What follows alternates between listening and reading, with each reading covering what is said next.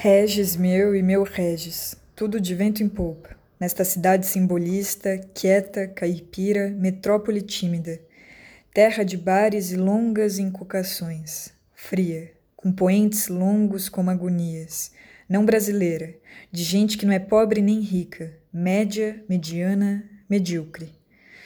Muita saudade de você, que passou por aqui como um borrão dourado, um reflexo na noite, uma presença boa.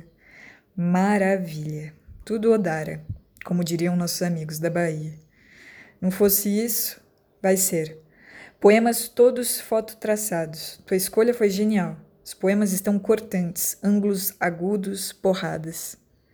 Incluí alguns do meu gosto, alguns do gosto da Alice, mas no geral tua escolha prevaleceu.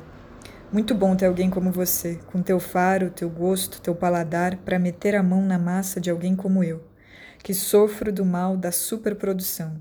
Eu desovo, Dixit Haroldo.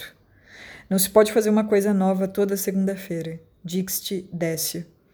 Além do mais, tem o fator isolamento. Tirando a Alice, que é comprometida, não tenho interlocutores poéticos à altura aqui. Tenho mais é fãs, admiradores, o que é péssimo. Fico sem critério. Minha sina meu fado. Você sofre de excesso de policiamento aí. Décio para cá, Haroldo para lá, Risério acha, o Oli disse. Eu sofro do mal contrário. Ainda bem que tenho um amigo como você, meu irmão mais moço. Tenho Kremer, Ivo, Vitola, Mirandinha, mas são amigos acríticos. Tudo que eu faço, de modo geral, eles acham genial. Mas não é bem assim. Já fiz muita coisa menor, pequena, autocomplacente.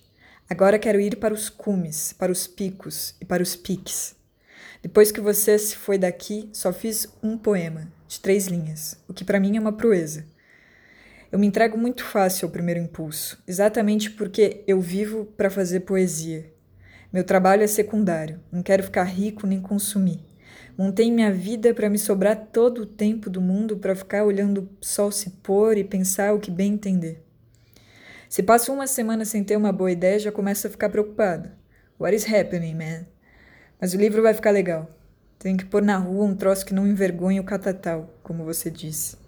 Linguagens industriais, man. O caso é o seguinte: nós não sabemos mais, felizmente, onde estamos pisando. Nós estamos além da literatura, do sistema literário. As regras antigas não funcionam mais. Os esquemas de qualidade, de sucesso, de bem, de ruim, isso foi o que nós aprontamos para cima de nós mesmos. Muda é isso. É preciso ir além da qualidade, em busca de uma incógnita, um X, Y, Z qualquer, e ainda ficar de olho na história. Mas a aranha tece a teia como toda aranha tece, sem perguntar por que tece, tece apenas e vai tecendo. Não dá para parar de tecer. Me fale de teus projetos poéticos. Beijos, abraços do teu Leminski.